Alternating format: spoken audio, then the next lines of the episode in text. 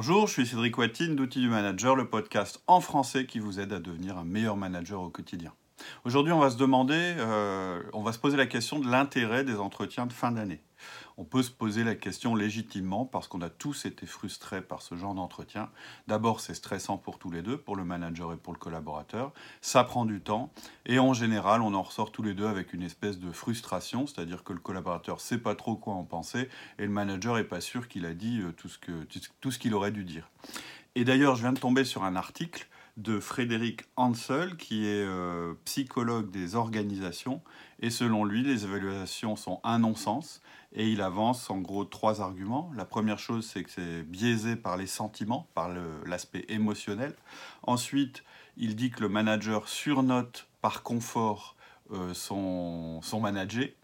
Et enfin, la direction, sachant tout ça, pondère plus ou moins les résultats, ce qui fait qu'à la fin, c'est un outil complètement inefficace. Et on peut surtout se poser la question si on applique les outils du manager. J'ai souvent eu cette question-là, on m'a souvent demandé, mais si je fais des 1-1 avec mes collaborateurs, c'est un 1 c'est cet entretien hebdomadaire que vous avez avec chacun de vos collaborateurs, si je fais ces entretiens toutes les semaines, est-ce que du coup j'ai encore besoin de faire un entretien chaque année pour les évaluer? Je les vois toutes les semaines, j'ai l'occasion de leur en parler et de les évaluer. Eh bien oui, je vous conseille quand même de maintenir les entretiens de fin d'année, et surtout si vous faites des 1 1.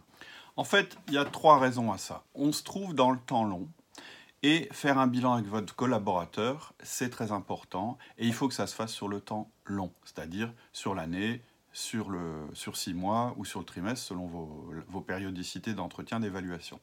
Donc la première raison, c'est qu'il y a un besoin de faire ce bilan parce qu'on a une mémoire sélective. En fait, notre mémoire, elle fonctionne de deux manières. Ce qui va revenir à votre mémoire au moment d'évaluer votre collaborateur, ce sont soit ces, instants très émotionnels que vous avez vécus dans l'année, ou soit tout simplement les événements les plus récents.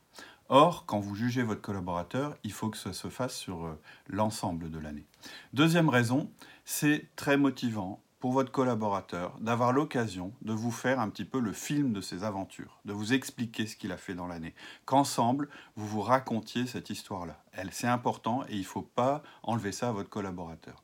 Et troisième raison, eh ben, votre collaborateur, il a besoin de savoir comment vous le jugez. Il sait que vous le jugez, parce que c'est aussi votre job de manager que de juger sa performance, et donc vous devez lui dire d'une manière un peu plus synthétique que ce que vous le faites d'habitude, à la fois plus complète et plus synthétique. Je sais que probablement toute l'année vous lui faites du feedback régulièrement, donc vous lui donnez un retour sur ses performances, mais il a aussi besoin d'un jugement plus global et ensemble vous devez aussi vous pencher sur ce qu'il doit améliorer euh, dans ses compétences et dans son comportement d'une manière plus générale et synthétique. Alors, comment on en fait justement un entretien efficace, dynamisant et je dirais presque agréable?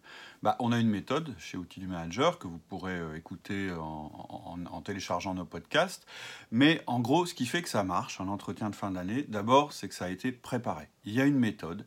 Et justement, pour éviter, euh, je dirais, le syndrome de la mémoire sélective où vous allez retenir seulement ce que vous voulez, il y a une méthode de collecte des données tout au long de l'année. Et vous pourrez collecter ces données parce que vous aurez fait des 1 à 1 réguliers avec votre collaborateur et euh, vous aurez euh, amassé des notes. L'autre partie qui est importante euh, dans notre méthode, le deuxième point important, c'est qu'en fait, vous allez demander à votre collaborateur de s'auto-évaluer.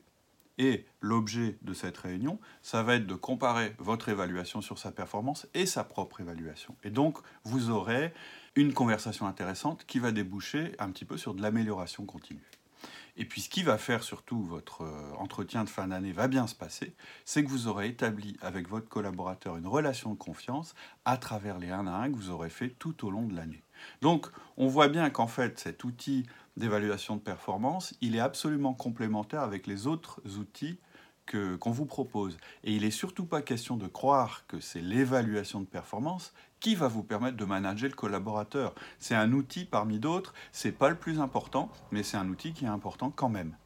Mais bon, tout ça étant dit, je suis quand même un petit peu gêné par rapport à Frédéric Hansel. C'est quand même quelqu'un qui a donné des cours euh, à l'ESSEC, qui maintenant euh, travaille dans une grande business school sur Londres. Donc quand même, ce qu'il dit, quelque part, ça me gêne un petit peu de le contredire.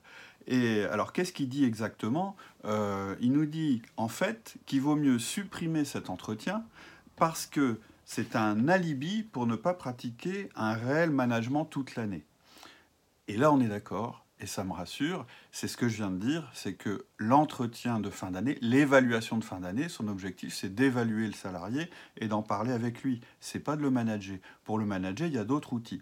Et c'est là que ça devient intéressant, parce qu'il dit pas seulement ça, Frédéric Hansel. Et en fait, c'est quand il évoque l'alternative que l'article pour moi devient passionnant. Alors, qu'est-ce que c'est l'alternative? Qu'est-ce qu'il nous propose en fait? Ben Voilà ce qu'il nous dit. S'asseoir ensemble à intervalles réguliers.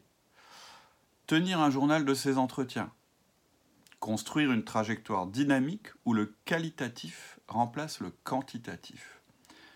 Et qu'est-ce qu'il nous dit à la fin? Ça fonctionne, dit-il, pour les gens qui recherchent de la rétroaction.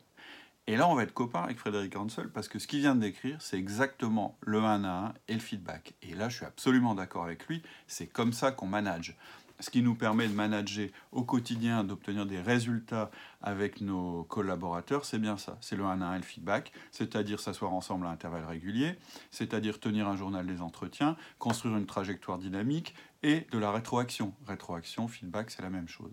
Donc finalement, je pense qu'il faut à la fois l'un et à la fois l'autre. Vous l'aurez compris. Et si vous voulez en savoir plus, vous pouvez nous retrouver sur Outils du Manager, notre podcast. À bientôt. Au revoir.